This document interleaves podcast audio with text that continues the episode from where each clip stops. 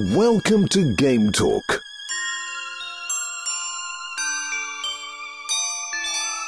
We talk games.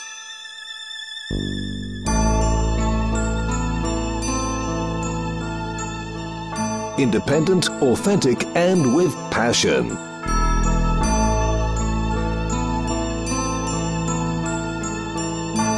Here is your host, Joey.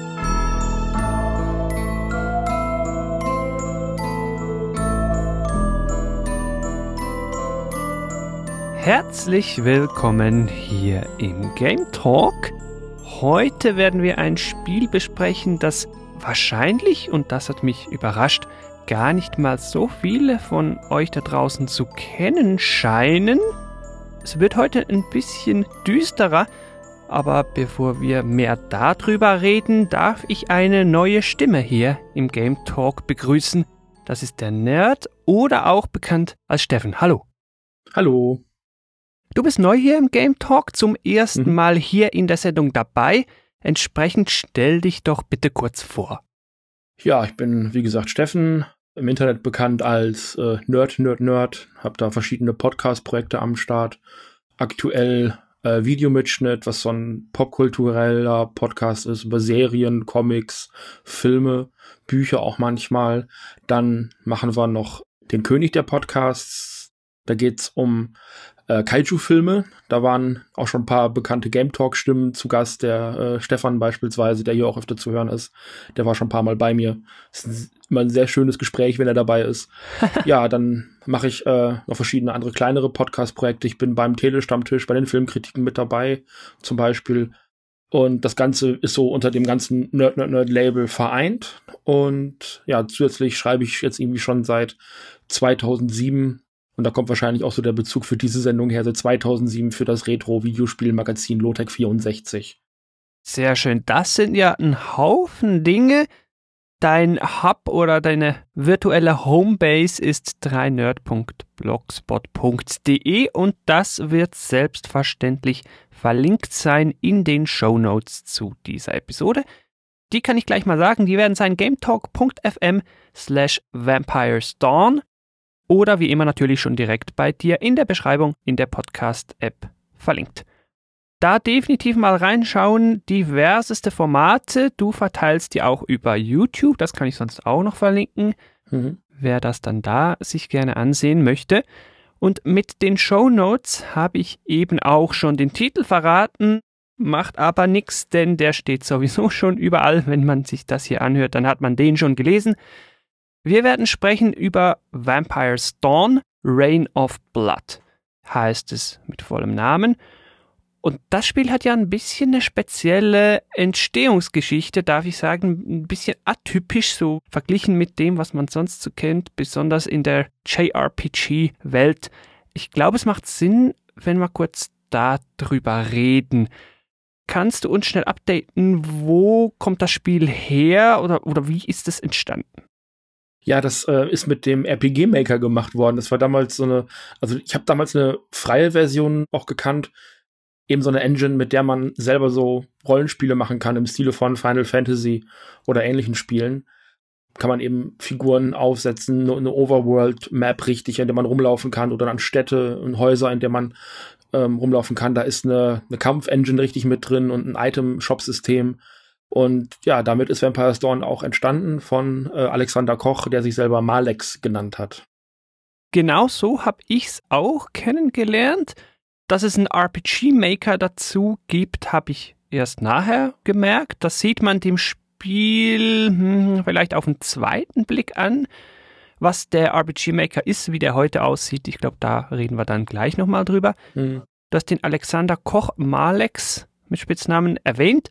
Er hat das, zumindest beim ersten Teil, beim ersten Vampire's Dawn, soviel ich weiß, in Eigenregie ganz alleine gemacht. Er hat zuerst mal den RPG Maker 95 kennengelernt, hat damit ein bisschen rumgespielt und später kam dann die Version 2000 und mit der wurde unser heutiges Spiel erstellt. Und er, der Name mag's verraten, ist ein Deutscher, Das heißt, auch wenn wir das Spiel vielleicht gleich als JRPG beschreiben werden, ist es kein JRPG oder es ist ein JRPG ohne J. Hm. Ja, es kommt aus Deutschland. Entsprechend Deutsch auch die Originalsprache. Sehr bequem für uns hier. Es gibt aber auch eine englische Version, die soll uns aber heute nicht so fest interessieren. Ich meine, ich hätte das Spiel auch mal noch auf so einer Spiele-CD gesehen, auf einem Spielemagazin. Das war wohl auch die Screen Fun oder auf irgendeinem so, so einer mhm. Heft-CD war das mal drauf. Das gab's ja mal früher noch. Ja, ich habe das Spiel tatsächlich daher gehabt damals. Also das war ganz witzig. So Internet Ende der 90er Jahre, Anfang der 2000er war ja nicht so ganz verbreitet.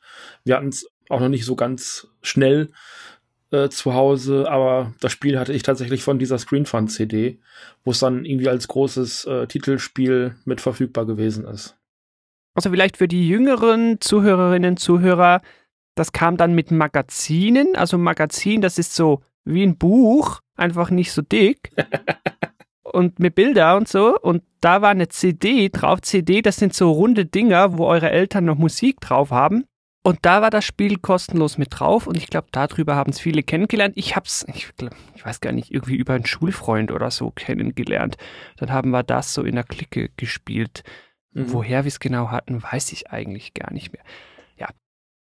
Vampire's Dawn kam übrigens 2001 raus, ist heute also eine Ecke alt. Das muss man stets im Hinterkopf behalten. Auch muss man gleich im Hinterkopf behalten, dass das immer von einer einzigen Person gemacht wurde.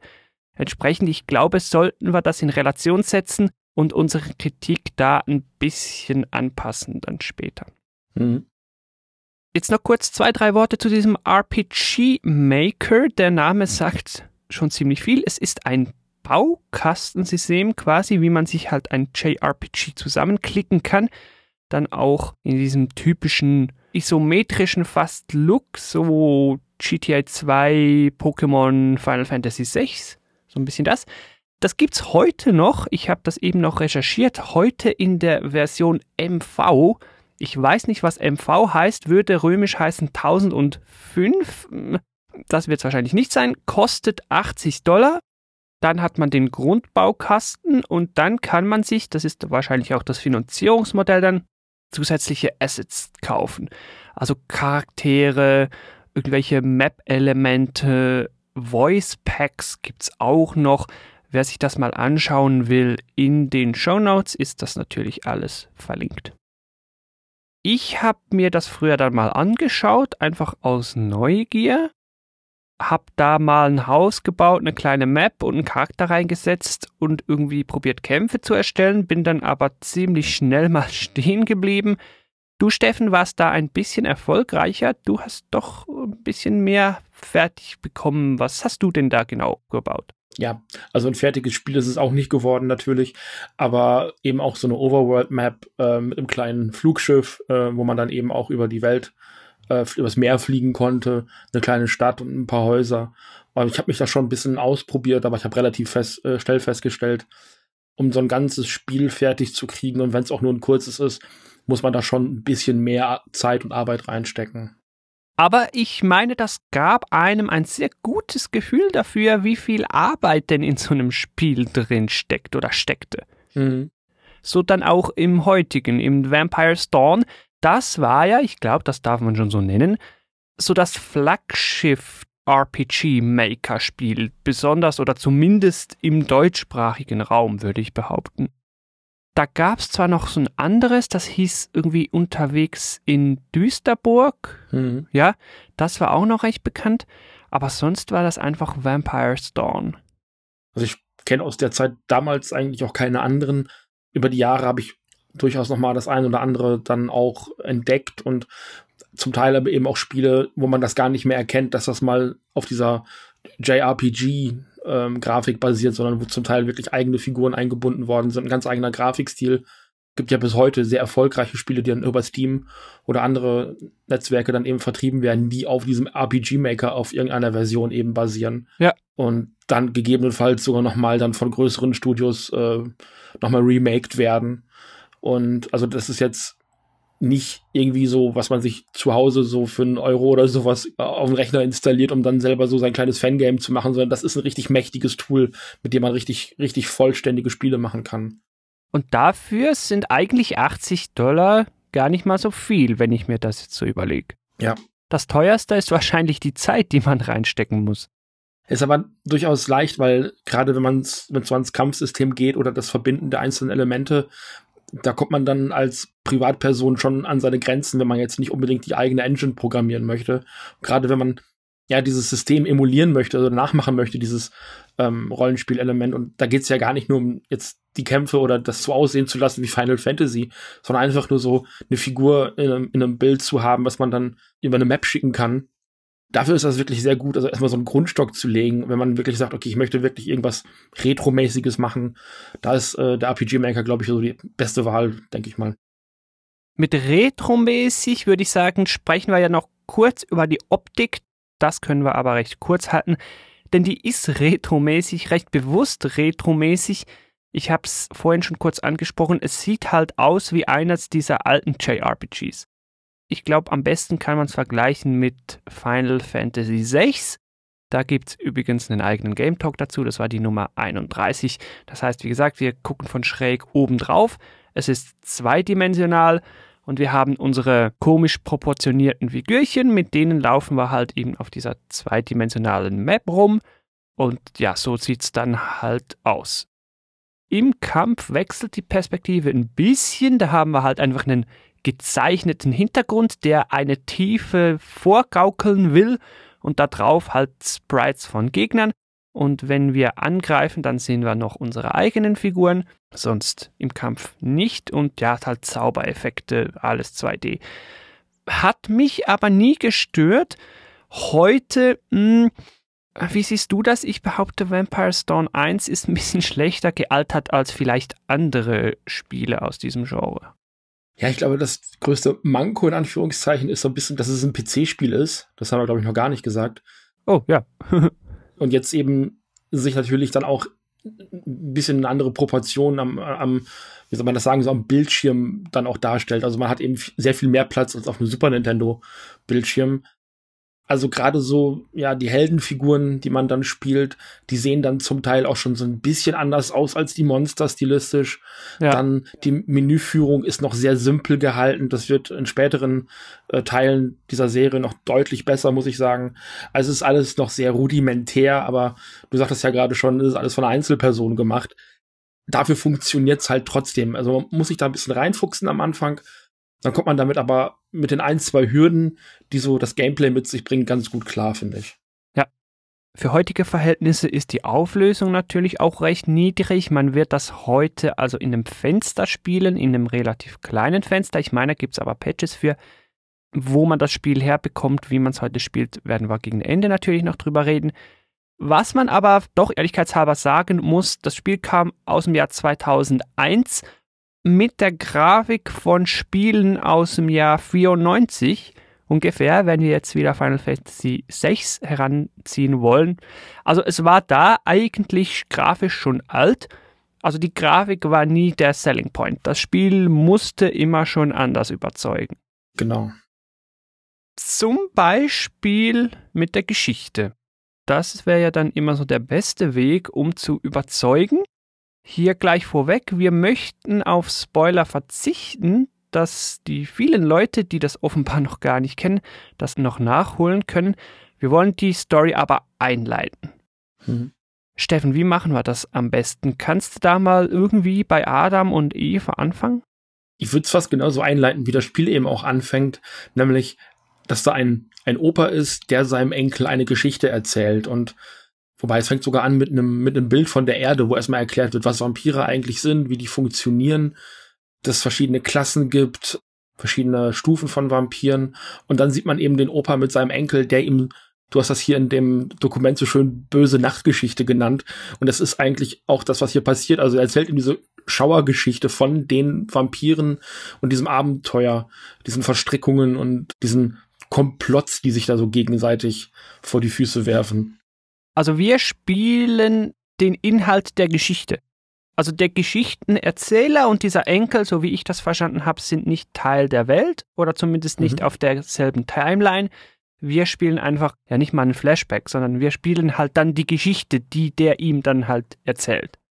Genau, das blendet dann immer in dieses Schlafzimmer, wo dann der Junge im Bett liegt und das ist auch exakt in dieser ja, JRPG-Grafik, eben mit diesen Pixel-Sprites der Großvater steht vor dem Bett und man sieht dann in den Textboxen mit etwas größer angelegten Avataren, also so, so Charakterprofilbilder, immer die Texteinblendung und kriegt dann eben so diese Geschichte auch erzählt. Also muss ich auch selber lesen. Es gibt keine Sprachausgabe. Ja, genau. Und was ist denn nun eben diese Geschichte, die uns da erzählt wird? Die startet nicht so ganz chronologisch. Ich möchte den Anfang hier aber kurz chronologisch wiedergeben, weil es vielleicht ein bisschen einfacher wird. Wenn man Geschichten so nur hört, ist es schwieriger zu verstehen, also mache ich es möglichst einfach. Wir haben einen Vampir, der heißt Aska, ist schon uralt, irgendwie 400 Jahre, und der steht auf die Elaine. Das ist ein Mensch, diese hübsche Dame ist aber, meine ich, stumm und hat aus irgendwelchen Gründen keine Erinnerung und wurde wahrscheinlich aus einer Mischung dieser zwei Gründe ins Irrenhaus gebracht. Dort wird sie hingerichtet. Warum ist eigentlich mal so wichtig, aber das gefällt unserem Asgar natürlich nicht. Er kann sie dann bergen, diese tote Elaine, und will sie wiederbeleben. Wie macht man das? Fantasy-Mittelalter lässt grüßen. Er macht das mit einem Zauber und für diesen Zauber braucht er das Blut eines Menschen, der unsterblich in einen Vampir verliebt ist. Und genau mit diesem Menschen kommt jetzt unser Protagonist oder einer unserer Protagonisten ins Spiel. Das ist der Wallner. Der Wallner, der hat eine Freundin, die Aisha. Und man merkt, das ist jetzt nicht wirklich ein Spoiler, ziemlich früh im Spiel, dass diese Aisha eigentlich eine Vampirin ist. Er selber wusste das gar nicht. Die wird eines Nachts von einem komischen Typen, sage ich jetzt mal, entführt und umgebracht. Ich würde meinen, warum, wie, was, das sagen wir jetzt noch gar nicht, weil das kommt dann alles später. Jedenfalls findet Aska irgendwann mal so unseren Wallner und merkt, ah, das ist genau so einer, den ich brauche. Er nimmt sein Blut und wird mit diesem Blut seine verstorbene Ex, diese Elaine, wiederbeleben. Und dabei wird unser Wallner aber auch zum Vampir. Gut.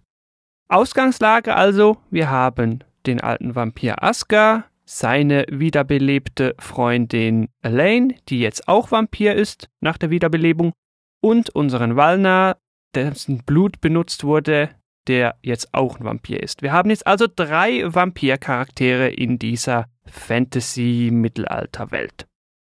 Das ist mal die Ausgangslage, die sich dem Spieler nach, hm, ich weiß nicht, eine Stunde oder so präsentiert.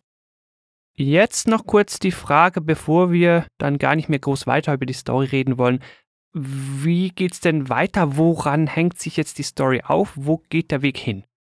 Das Ganze hält sich so ein bisschen an Wallners Vampirwerdung auf. Also er muss lernen, mit seinen neuen Kräften umzugehen, versucht natürlich dabei auch rauszufinden, was mit seiner Freundin, mit seiner Geliebten passiert ist das Ganze dreht sich also schon sehr zentral um, um Wallner, der eben auch so ein bisschen widerwillig mit den anderen beiden dann so kooperiert, weil er halt sonst auch nicht weiß, wie und was er sonst machen soll. Also er muss halt auch seine, lernen, seine Zauberkräfte einzusetzen, seine Vampirfähigkeiten einzusetzen, ähm, beispielsweise zu einer Fledermaus zu werden, Leute auszusaugen und so weiter und so fort. Ja. Macht das aber eben auch erstmal vorrangig, um rauszukriegen, wer eigentlich seine Freundin auf dem Gewissen hat und warum die plötzlich ein Vampir ist und so weiter und so fort. Dann dieser Asker, quasi Drahtzieher des Ganzen bis jetzt, der hat auch noch so ein, zwei persönliche Ziele, die man da noch mitverfolgt als Gruppe. Dann wird sich das Ganze später natürlich noch verstricken. Wir bekommen Hintergrundinformationen. Wie sieht das jetzt aus mit den Vampiren? Wo kommen die überhaupt her? Wie viele gibt es da überhaupt noch, etc. Da wollen wir jetzt gar nicht zu viel verraten.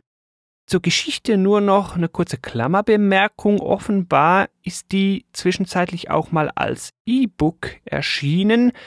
Soll eher mittelmäßig sein, ich kann es aber trotzdem mal verlinken, wen das interessiert. Damit würde ich vorschlagen, lassen wir die noch spoilerfreie Geschichte hinter uns und steigen ins Gameplay ein. Es ist JRPG, ja, wenn auch ohne J, aber hat so ein paar Elemente, die es von so einem gewöhnlichen JRPG, von einem Final Fantasy VI oder so, sage ich jetzt mal, unterscheiden. Was ist dir da hängen geblieben, wenn du dich jetzt zurückerinnerst? Oder du hast ja auch noch mal ein bisschen gespielt jetzt. Hm.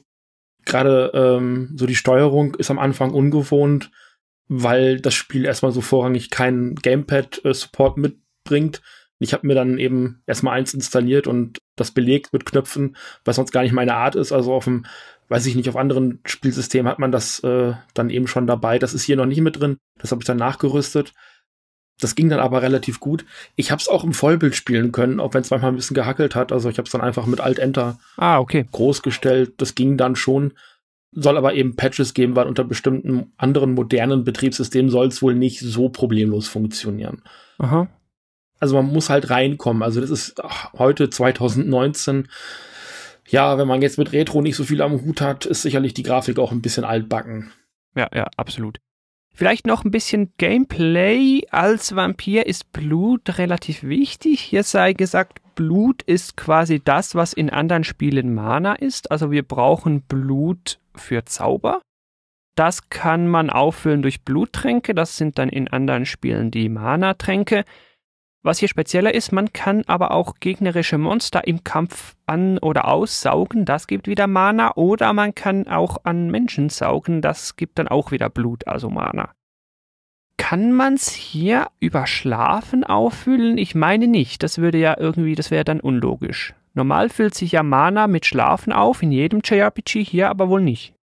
Man kann sich im äh, Schloss selber gibt's einen Raum, einen Sarg, das ist Walners Sarg, da kann man sich zwar aufladen, äh, da werden die Blutpunkte aber nicht mit aufgeladen. Also man muss wirklich jeder immer drauf achten, dass das Blut zumindest halbwegs aufgeladen ist. Sonst kann es eben sein, dass man im Kampf in Raserei verfällt und dann kann man den Charakter nicht mehr steuern. Und das ist manchmal ganz schön nervig. Ja. Also sobald eben das Level irgendwo tief kritisch liegt, hat man keine Kontrolle mehr über die Figur, die greift dann einfach nur noch an und dann kann es gut sein, dass man keine Tränke, keine anderen Items mehr einsetzen kann also die Blutpunkte sind für mich fast so ein bisschen der Dealbreaker gewesen, weil es echt anstrengend ist, dieses Level immer hochzuhalten. Ja, eigentlich fast schade, weil das ist ja eine oder die Mechanik, die dieses Spiel jetzt einfach nur mal mit Blick aufs Gameplay am ehesten noch so von den anderen üblichen Verdächtigen unterscheidet. Also man hat zwar die Möglichkeit, im normalen Spiel, also in den Stadtszenen, Menschen auszusaugen. Das kann man meistens so zweimal machen. Dann sterben die auch und haben dann eben kein Blut mehr. Das Problem ist allerdings, dass man manchmal die Figuren noch für Sidequests braucht und man weiß dann nicht, wie man da gerade gefressen hat. Und ja. dann stellt man irgendwann fest, oh, in einer anderen Stadt möchte jemand was von genau von dieser Figur und dann ist die aber schon nicht mehr da. Ja, Finde ich aber irgendwie auch noch cool. Ich glaube, über so gewisse Vor- und Nachteile werden wir nachher auch nochmal ein bisschen tiefer sprechen. Eine Mechanik, die mir auch noch aufgefallen ist, die ein bisschen anders ist, man kann hier auch noch etwas atypischer Geld generieren, also nicht nur über irgendwie Schrott verkaufen, hier gibt es auch Silberminen, also Minen, die man erstmal freiräumen kann oder muss von Monstern. Und dann kann man da seine Skelettsklaven reinstellen und die bauen dann Silber ab. Und die Silber kann man dann wiederum umwandeln oder verkaufen gegen Geld, das heißt hier Filar ist die Währung. Und so kann man Geld generieren. Das habe ich so auch noch nicht gekannt und seither auch nie wieder so gesehen, das ist auch ein bisschen anders. Ja, ist ein bisschen bisschen um die Ecke gedacht. Also wenn man äh, JRPGs jetzt nur von Pokémon kennt, wenn man da gegen äh, irgendwelche Trainer kämpft und hinterlassen einem dann so ein bisschen Geld, das ist zumindest mal eine andere Art, weil man kann halt über die Spieldauer immer mehr Skelette da reinstellen und bekommt dann eben auch proportional mehr Geld, je nachdem, wie viel Skelette dann eben arbeiten, äh, bauen die natürlich in der kurzen Zeit auch deutlich mehr Silber ab. Ja. Man muss das Silber allerdings dann hinterher eigenhändig verkaufen. Aber dann hm, ne? Es gibt erst recht spät, meiner Meinung nach zu spät, einen Zauber, womit man es direkt in Geld umzaubern kann. Das ist dann sehr nützlich, aber am Anfang ist das noch mühsam, wenn man das Silber verkaufen gehen muss. Man braucht dann später, meine ich, auch ziemlich viel Geld, also der Umwandlungszauber, der kommt dann schon sehr gelegen. Ich glaube, Zauber wäre hier noch ein Stichwort. Wir haben ja JRPG-typische Kämpfe. Da kann ich also nicht nur angreifen, nein, ich kann halt auch zaubern. Entsprechend können meine Charaktere ganz typisch Zauber lernen, Angriffszauber diverser Elemente, irgendwelche Schläge, Blut saugen, das haben wir auch schon erwähnt, oder Statusveränderungen, halt alles, was man so kennt und so erwartet von einem JRPG. Hier lernt man die Zauber über Levelaufstiege. Meistens, wenn man im Level aufsteigt, kann man mit dem Charakter im Schloss an so eine Maschine irgendwie und sich da dann fürs Level so einen Zauber aussuchen, wenn ich das recht im Kopf habe. Man muss dann aber wählen. Das macht es irgendwie spannend und irgendwie ein bisschen frustrierend teilweise, weil man halt nicht alles haben kann. Und man weiß im Voraus auch nicht, was der Zauber denn unbedingt kann. Das ist auch ein bisschen schade. Ja, es wird so leicht beschrieben. Also es gibt halt Zauber, die die eigene Gruppe verstärken oder die Gegner schwächen. Das ist, glaube ich, auch relativ typisch für Rollenspiele. Ja, ja. Und dann gibt's natürlich ähm, Angriffszauber, die entweder einzelne Gegner angreifen oder die ganze Gruppe. Das fand ich auch ganz schön. Und ähm, Elaine hat dann beispielsweise eher so Feuerzauber, Aska hat eher äh, Eiszauber und Valna hat dann eher so Dunkelheits- und Lichtzauber. Also so, mhm. so stellt sich dann da und das ist dann auch ganz spannend. Und dann, also manchmal hat man wirklich so die Wahl, äh, die Wahl der Qual oder die Qual der Wahl, wo man dann gucken muss, was nehme ich denn jetzt? Nehme ich jetzt lieber einen, einen offensiven Angriff, nehme ich jetzt einen defensiven Angriff, stärke ich das lieber? Und ich habe so die Erfahrung gemacht, es ist eigentlich meistens sinnvoller, was Offensives zu nehmen, damit man die Gegner also bevor sie angreifen können, aus dem Weg ja. zu räumen, äh, aus dem Weg räumen kann. Weil, also, wenn man da zu lange wartet, sieht es gegebenenfalls schlecht schlecht aus. Ja, ich kann mich da erinnern. Ich glaube, sie macht da auch gerne mal noch so Heilzauber. Sowas braucht es dann natürlich auch, gehört auch in jedes JRPG rein. Ich meine, die Statuswerte an sich also Leben etc. kann man nicht direkt manipulieren über Level oder Punkte oder sowas. Das kommt dann einfach mit dem Level und mit der Ausrüstung. Das ist natürlich auch wieder ganz typisch. Man kann Ausrüstung kaufen, also Waffentypen. Irgendwie Aska hat Säbel und sie hat, glaube ich, Krallen und Walna hat irgendwie ein Schwert oder so. Und dann kann man Helme kaufen, Rüstungen, Schuhe, Accessoire, so Zeug halt da eigentlich auch, wie man es erwartet. Und das Zeug kann man natürlich auch finden oder ich meine auch über Quests erhalten, wie sich's halt eben gehört. Was noch geht, sind äh, Seelen. Also man bekommt von den Gegnern noch Seelen und äh, je nach Gegnertyp sind das schwache, normale und starke Seelen. Und äh, mit denen kann man noch einiges machen. Und die kann man auch tatsächlich dazu einsetzen, einzelne Charaktereigenschaften noch zu verstärken. Meistens ah, nur so ja. ein, zwei Punkte. Stimmt. Also da gibt's im Spiel eben diesen großen Zauberraum, wo ganz viele Sachen möglich sind. Und dann gibt's eben diesen einen Bereich, in dem man eben auch diese gesammelten Seelen dazu einsetzen kann, die äh, eigenen Statuswerte, so Glück oder äh, Stärke, Ausdauer, noch mal ein bisschen zu verstärken. Stimmt, man kann noch ein paar Dinge mit Seelen machen. Was man auch noch machen kann, was ich immer cool finde in allen JRPGs, man kann sich noch äh, Helfer beschwören, Jetzt hier ist das, das quasi ein temporäres Partymitglied, das dann im Kampf halt mitkämpft. Wie nützlich und stark die jeweils sind, da kann man sich drüber streiten. Die letzte Beschwörung ist auf jeden Fall ziemlich stark, das kann ich schon sagen. Mehr will ich dazu nicht verraten. Hm. Aber das war eigentlich auch immer ganz spaßig. Ja, ich glaube, damit hätten wir das Gameplay so grob mal abgerundet, ohne jetzt irgendwie alles durchzuerklären. Ich würde aber sagen, gehen wir jetzt noch ein bisschen drauf ein, was das Spiel für uns ausgezeichnet hat oder was wir da individuell so positiv oder negativ gefunden haben. Da haben wir hier schon eine ganz schöne Liste. Ja, ich fand den Einstieg tatsächlich ein bisschen holprig. Mhm. So, wenn es um JRPGs geht, ist so mein Benchmark, äh, also ich bin jetzt nicht so bewandert im, in dem Genre, das äh, muss ich dazu sagen, ist mein Benchmark einfach die Pokémon-Serie weil, also als ich damals in dem Alter war, das einfach so die Spielserie ist, die ich auch am meisten gespielt habe. Und ja. das ist sicherlich auf der oberflächlichsten Ebene ein sehr gutes Spiel für Einsteiger. Damit kann man gut anfangen. Also je nachdem, wie tief man da einsteigen möchte, kann man da sicherlich auch noch ganz viel, viele andere Dinge machen. Wenn man so an das Genre herangeführt werden möchte, würde ich immer die Pokémon-Spiele empfehlen. Und das hat mich in diesem Spiel einfach derartig gestört. Also man wird wirklich ab der ersten Sekunde unfassbar an die Hand genommen und darf eigentlich gar nicht selber entscheiden, was mache ich jetzt. Und das geht so die ersten paar mhm. Stunden, geht das schon so, dass man eine Mission abschließt und mhm. die anderen beiden, also Elaine oder Asuka, nehmen einen dann eben per Fledermaus mit an den nächsten Ort und dann muss man das nächste Abenteuer da bestehen. das ist so ein bisschen ärgerlich gewesen, weil ich noch gar nicht so richtig verstanden hatte, wie das mit den Ausrüstungsgegenständen äh, funktioniert. Also jetzt auch beim Wiederspielen. Das Ganze ist ja auch äh, jetzt demnächst mal 20 Jahre her, dass das äh, rausgekommen ist, das Spiel, dass ich es auch selber gespielt habe. So, ich musste mich da so auch wieder neu reinfinden. Ja. Und ich hatte einfach Elaine überhaupt nicht ausgerüstet, weil zu dem Zeitpunkt, als es hätte machen können, hat das Spiel mir gesagt, rüste deinen eigenen Charakter aus, weil du jetzt die gleiche schwere Prüfung hast. und äh, ich hätte mich also gar nicht auf die anderen beiden konzentriert und hat dann eben meine Figur ausgestattet. Und die nächste Stunde oder sowas kam ich überhaupt nicht mehr dazu. Also das Spiel hat mir gar nicht mehr die Möglichkeit gegeben, meine anderen Figuren auszurüsten, sodass Elaine eine ganze Zeit meine schwächste Figur war, ohne dass ich es wirklich gewollt hätte. Und sie selber ist einfach nicht so die offensivste Figur. Also die ist eher mhm. so auf, eher so für den Hintergrund gedacht und steckt dann auch gerne mal den meisten Schaden ein. Und das hat mich wahnsinnig geärgert, weil es dann auch relativ früh am Anfang eine Zeit gibt, wo man nur mit ihr unterwegs ist. Und da fehlten mir für sie einfach die Ausrüstungsgegenstände.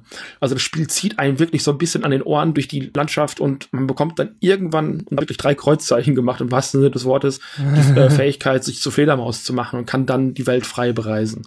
Und da war ich wirklich sehr, äh, sehr erleichtert. Ja, stimmt. Man kann die Welt dann frei bereisen. Das mag ich sehr.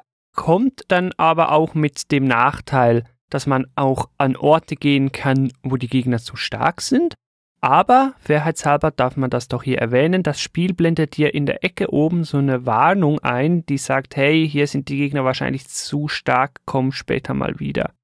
Aber man hätte, wenn man denn so wollte, ab dann die Freiheit, überall hinzugehen. Das fand ich eigentlich gut. Ja, vielleicht um einen ganz positiven Punkt hier rauszuheben und mal beim offensichtlichsten anzufangen, das Spiel war und ist völlig kostenlos. Und zwar kostenlos, so wie früher kostenlos, nicht wie heute kostenlos. Also es gibt kein DLC, es gibt keine Paywall, es gibt kein Wirf hier Schlumpfbären ein oder warte 30 Minuten oder so. Nee, es ist einfach ein kostenloses JRPG von vorne bis hinten. Und dafür, wir haben es auch schon angetönt, ist es doch recht umfangreich, bietet recht viel, muss ich sagen. Das muss ich auch als positiven Punkt hier hervorheben. Also das ist in jeglicher Hinsicht ein vollständiges Spiel. Ähm, ich habe gelesen, also man kann da durchaus schon mal 30 bis 60 Stunden versenken, je nachdem, ja. wie genau man das erkundet, ja. Ja, ja, da gibt's ja natürlich Nebenquests und so weiter. Man kann eine Stadt wieder bevölkern lassen und Ausrüstungsgegenstände einsammeln und so weiter. Also da ist so einiges möglich. Dann, was mir auch gefällt, das Spiel war früher schon sehr erwachsen, würde ich meinen, und teilweise aber auch recht brutal. Das hat sich vor allen Dingen früher schon Dinge getraut, die sich andere Spiele vielleicht eher nicht so getraut hätten oder nicht mhm. trauen durften, weil das hier ist natürlich vollständig an sowas wie USK oder so vorbei, mhm. weil es halt so richtig indie inoffiziell war und ist. Andere Spiele mussten sich da eher ein bisschen zügeln. Also hier werden auch mal Leute halbiert, Köpfe abgeschlagen. Ich glaube, es wird teilweise auch Sex dargestellt, also vereinzelt. Die Dialoge sind teilweise recht derbe, also mit Fluchwörtern und so weiter. Also eine sehr erwachsene Geschichte.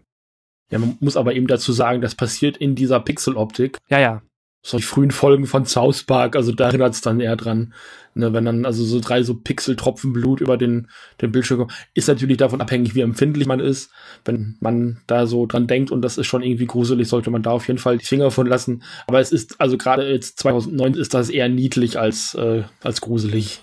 Ja, ja, heute wird man ein bisschen drüber lachen. Früher, ja, früher war es noch was anderes. Da war ich selber so jung, da war es eher so hihihihi.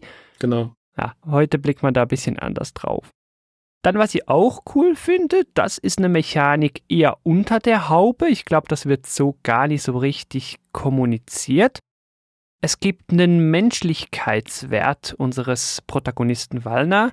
Je nachdem, wie man zwischendrin mal Entscheidungen trifft und wie man sich verhält, steigt oder sinkt die Menschlichkeit unseres Protagonisten Je nach Konstellation bekommt man dann am Schluss eines von fünf verschiedenen Enden. Und das in einem völlig kostenlosen Ein-Mann-Spiel, also fünf verschiedene Enden. Das finde ich doch schon gar nicht mal so schlecht. Hm. Dann gibt's aber Du hast es auch immer mal wieder ein bisschen angetönt, ein paar negative Punkte. Ja, am Anfang, man wird zwar sehr an den Ohren durch die ersten Stunden gezogen. Da kann man sich jetzt streiten, ist das gut, ist das schlecht? Was mir aber fehlte, es gibt eigentlich keine großen Erklärungen der Mechaniken oder so. Also ich sag mal, wer noch nie ein JRPG in der Richtung gespielt hat, der weiß wahrscheinlich gar nicht, wie es funktioniert. Weil beim ersten Kampf wird dir gar nicht erklärt, was du hier kannst. Da wird dir nicht mhm. gesagt, du musst hier Attacken oder Zauber oder so wählen oder du kannst hier Defense oder du kannst fliehen oder irgendwie so. Das muss man einfach alles wissen. Dann, was mich auch gestört hat, es gibt da noch so ein paar Punkte, die mich gestört haben. Aber der liebe Malex Alexander Koch, so sehr ich doch die ganze Arbeit respektiere oder schon bewundere und denke, boah, krass, der hat das alles alleine gebaut, also teilweise ist es mit diesem Pseudo-Pathos, pseudo-philosophische, rhetorischen Fragen ein bisschen mit ihm durchgegangen. Mhm. Also es gibt da manchmal irgendwie so traurige Musik und dann schwirren so in Blutschrift Zitate über den Screen. Also das ist dann so eine Art Cutscene in-game, wenn man so will mit so sinnlosen Phrasen, so oh, geboren um zu töten, verspottet vom Schicksal, was ist das menschliche Leben wert? Das ist alles so ein bisschen so, oh, irgendwie, als hätte er einfach irgendwie, ich weiß auch nicht, irgendwelche Zitate rausgegoogelt und die dann reingesetzt oder und, wichtige große Fragen eigentlich, aber ohne irgendwie Rückhalt in der Geschichte oder im Gameplay oder irgendwas. Das einfach, so wird das, das Spiel so künstlich hochgehoben auf eine Ebene, auf die es wahrscheinlich nicht hingehört das kann ich jetzt mal ein bisschen vorwegnehmen, es ist so ein sehr wilder Stilmix insgesamt. Also man hat natürlich diese RPG Maker Engine, ähm, die natürlich mit diesen japanischen Assets um die Ecke kommt. Eben diese, diese Kopffüßler, die die Charaktere sind.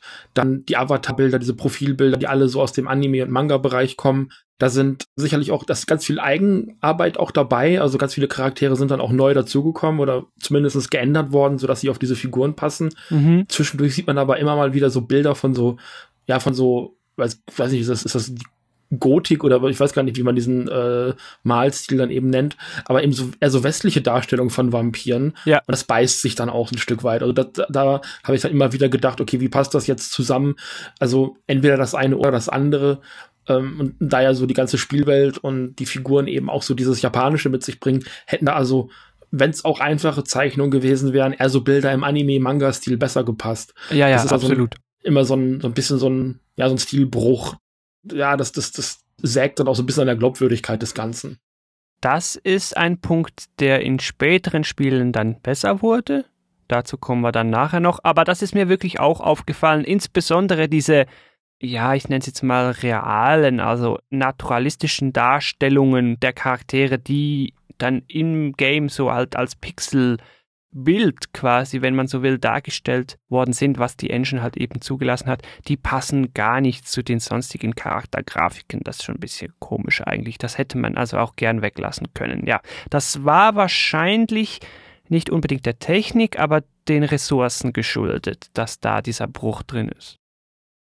Was mich persönlich am meisten genervt hat, das ist in anderen Spielen genauso, man hat hier kein freies Speichern, das ginge ja noch. Das gibt es ja oftmals nicht. Hm. Aber man hat hier vor allen Dingen auch kein unendliches Speichern. Also es gibt nicht wie in Dragon Quest die Kirchen, wo du reingehen kannst und da speichern kannst oder so. Hier muss man mit Items speichern, mit Speichersteinen. Später kann man auch mit Seelen speichern. Aber das heißt, dass du speichern kannst, ist immer an eine Ressource gebunden. Und das stresst mich einfach. Das mag ich nicht.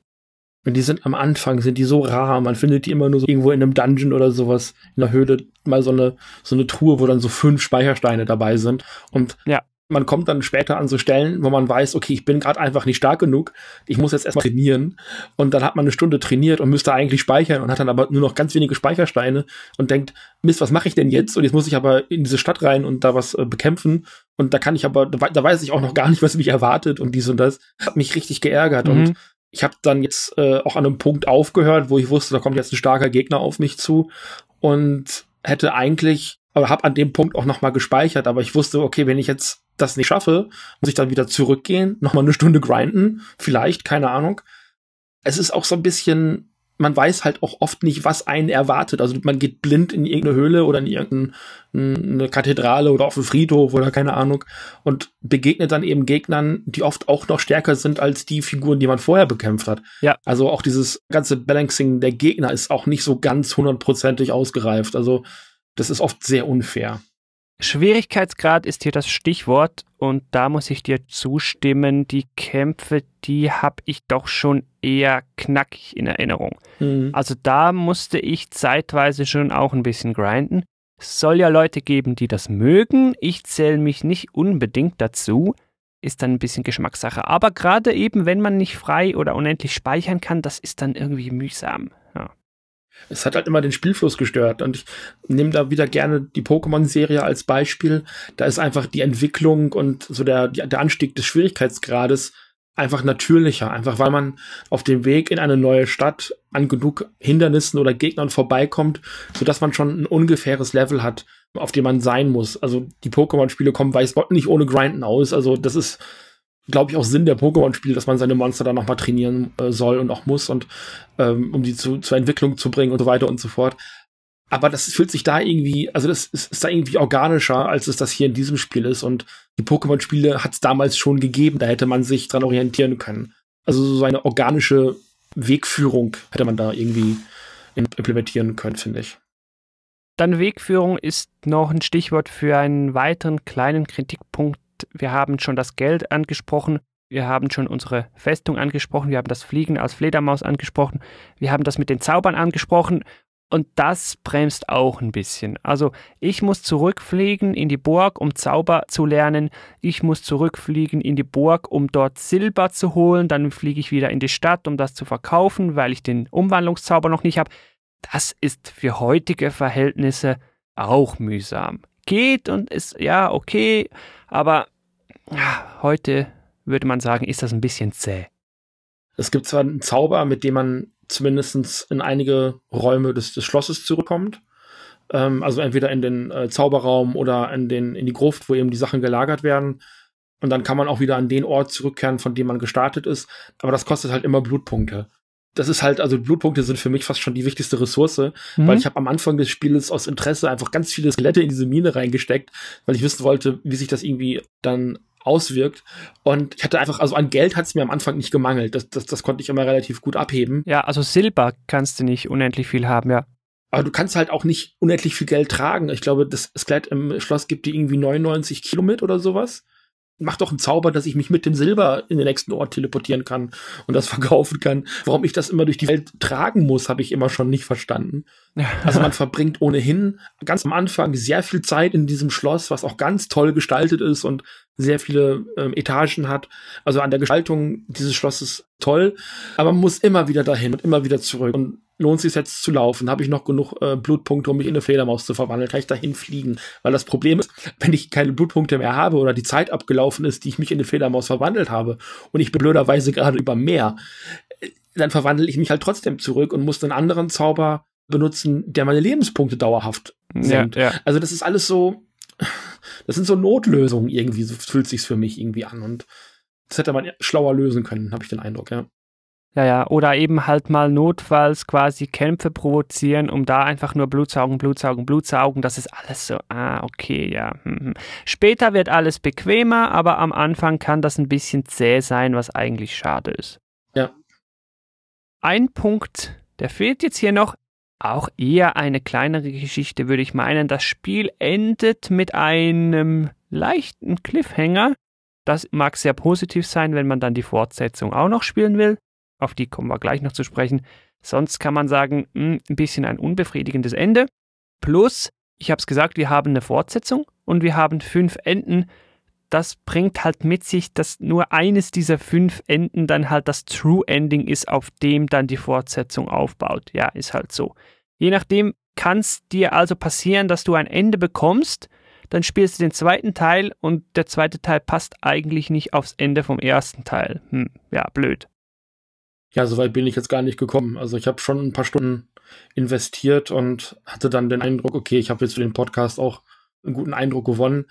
Ich weiß nicht, ob ich jetzt noch weiterspielen möchte. Muss ich mir nochmal überlegen. Damit würde ich doch sagen, machen wir hier mal ein Zwischenfazit, was Ja. den ersten Teil von Vampire's Dawn betrifft, Reign of Blood.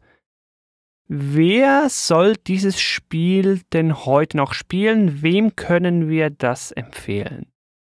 Es ist ja kostenlos, also die Einstiegshürde ist ziemlich niedrig. Es sollte auf fast jedem Rechner laufen, also was die Grafikanforderungen betrifft. Kompatibilität ist dann vielleicht noch ein anderes Thema. Ich habe es auf der neuesten Windows 10 Version gespielt, das lief problemlos. Ja, wir haben, glaube ich, Windows 7 drauf. Das geht auch noch. Ich weiß es nicht. Es hat, ich weiß gar nicht, ob wir da schon drüber gesprochen haben. Es ist halt nicht nur die normale RPG Maker Engine, sondern es sind noch ganz viele Sachen draufgesetzt. Also viele Systeme. Es gibt ein zusätzliches Menü, wo Dinge drin stehen, ähm, die man beeinflussen kann. Also eine Textgeschwindigkeit noch nachträglich, eine Weltkarte, die man hinzusetzen kann. Also das ist nicht nur einfach diese RPG Maker Engine, die da benutzt worden ist, sondern da ist noch ganz viel Eigenleistung eben passiert. Es ist halt immer noch ein, eine ziemliche Leistung, das in Eigenregie als Einzelperson ähm, so zum Laufen zu bringen und dass man eben auch das Gefühl hat, es ist ein fertiges Spiel. Mhm. Also es kann sich wirklich mit, mit anderen, also mir bekannten JRPGs durchaus messen, wenn es auch heutzutage vielleicht nicht auf dem Stand von einem Dragon Quest ist oder einem, einem Final Fantasy, vor allem eben nicht modernen Spielen. Also man muss schon ein gewisses Fable eben auch für diese Retro-Optik haben. Und dann hat es natürlich auch die bereits besprochenen Macken. Ich finde, was es so ein bisschen rausreißt, ist die Story. Wenn man oft auch das Gefühl hat, dass man so durch die Story auch geführt wird und das eigentlich eher manchmal wie ein interaktiver Film vorkommt. Also man spielt ein Kapitel zu Ende, dann kommt unheimlich viel Story. Also ich glaube, der Appeal ist wirklich die Story Mhm. die schon ganz interessant gemacht ist. Also wenn man da richtig, wirklich Lust drauf hat, auf so eine ein bisschen verworrene, aber dann auch ein bisschen, ja, lustige und, und oft auch ein bisschen brutale Story mit Vampiren, alles so ein bisschen mittelalterlich angehaucht, dann kann man das schon mitnehmen. Also ich Mhm. finde das schon ganz interessant. Also da ist unfassbar viel Zeit reingeflossen, was man vor allem in der Optik sieht. Da sind ganz viele Details drin, die man entdecken kann. Die Musik passt sehr gut ich finde es zumindest wert, mal angespielt zu werden. Und wenn man dann eben über diese Macken drüber hinweg ist, spielt man es vielleicht auch zu Ende. Das wäre so meine Idee. Also ich würde sicher sagen, jeder, der gerne Retro hat, der darf da reinspielen. Jeder, der JRPGs mag, der darf da reinspielen. Gerade wer die klassischen JRPGs mag, der darf da reinspielen. Die Gliederung dieses Podcasts wird vielleicht dem Spiel dahingehend nicht ganz gerecht, dass der stärkste Teil wahrscheinlich die Story ist, aber Mhm. über die konnten wir nicht mega viel sprechen, weil wir ja nicht alles verraten wollen. Genau. Entsprechend haben wir anteilsmäßig über den besten Teil vielleicht nur relativ kurz gesprochen. Davon soll man sich aber nicht täuschen lassen. Die Story, die gibt doch schon ein bisschen was her. Einfach, dass das hier mal noch klar unterstrichen und klar gesagt ist. Ich glaube, das wäre wirklich so unsere Empfehlung. Retro- und JRPG-Fans, die das noch nicht kennen, die dürfen da gerne mal reinspielen. Man kann sich ja kostenlos holen. Entsprechend kann man da auch wirklich gar nichts verlieren. Im schlimmsten Fall passt es halt nicht, dann hat man ja gut zwei Stunden Lebenszeit vielleicht verloren, das war's dann. Gerade jetzt hier für den deutschsprachigen Raum vielleicht mal interessant zu sehen, was halt so die deutsche Entwicklerspiele-Landschaft vor fast 20 Jahren mal mit einem Ein-Mann-Team aus dem Boden gestampft hat. Wir haben die Fortsetzung oder Fortsetzungen kurz immer mal wieder angesprochen. Hier will ich einfach gegen Ende noch den Überblick geben, was es denn alles so gibt.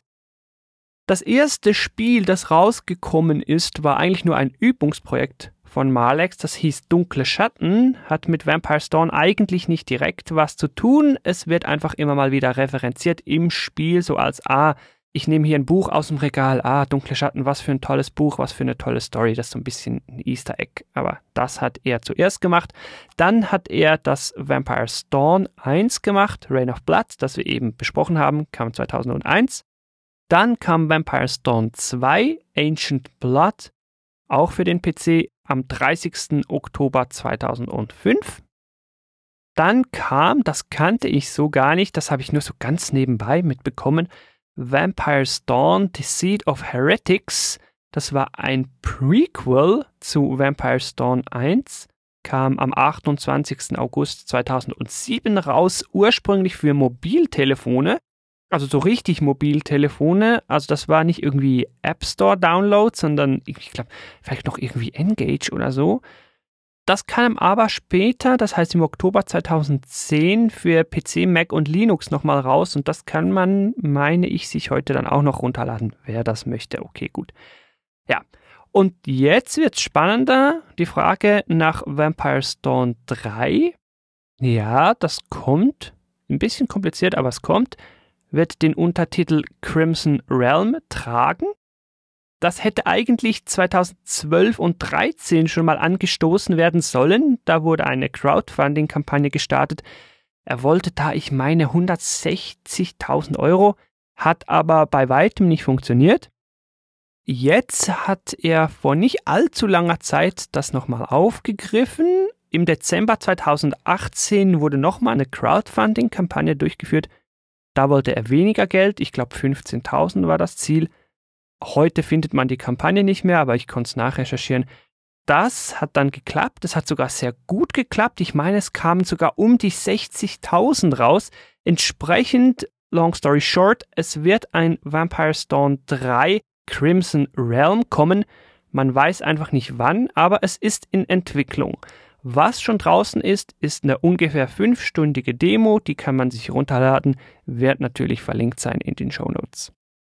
Ja, ich finde das ganz spannend, weil wir hatten äh, den Malex vor vielen, vielen Jahren bei uns im Heft in der Lotec 64 im Interview. Und ich habe mir das Interview vorher nochmal durchgelesen.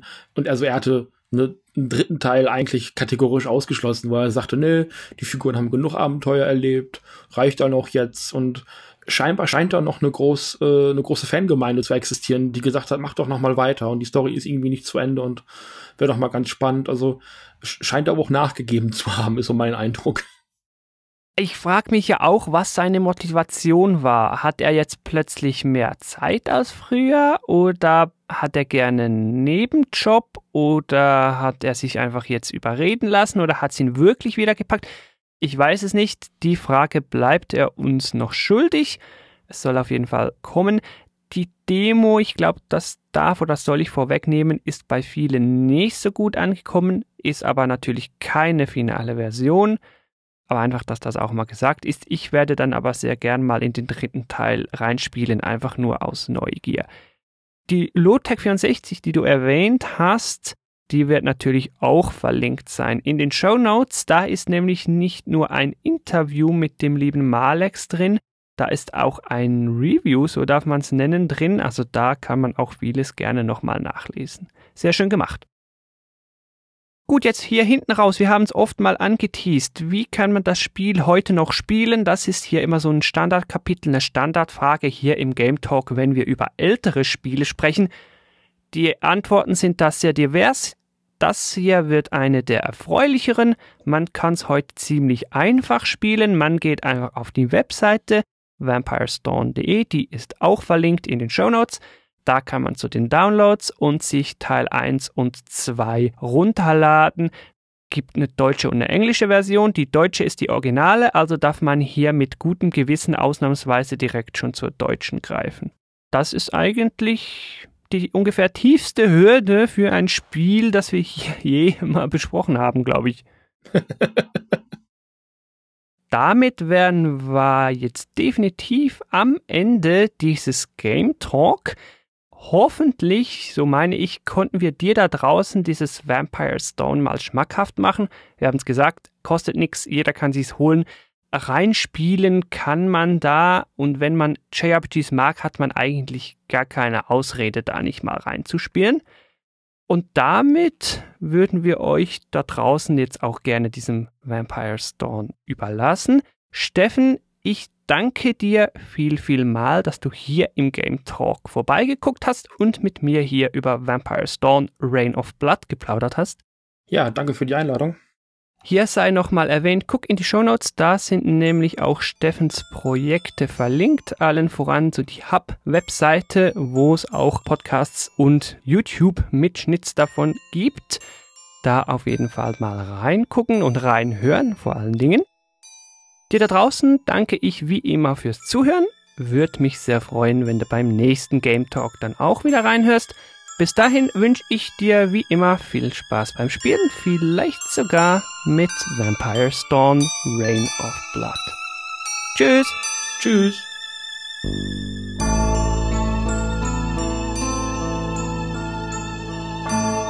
Thank you for listening to Game Talk. For further information, please visit Game Talk FM.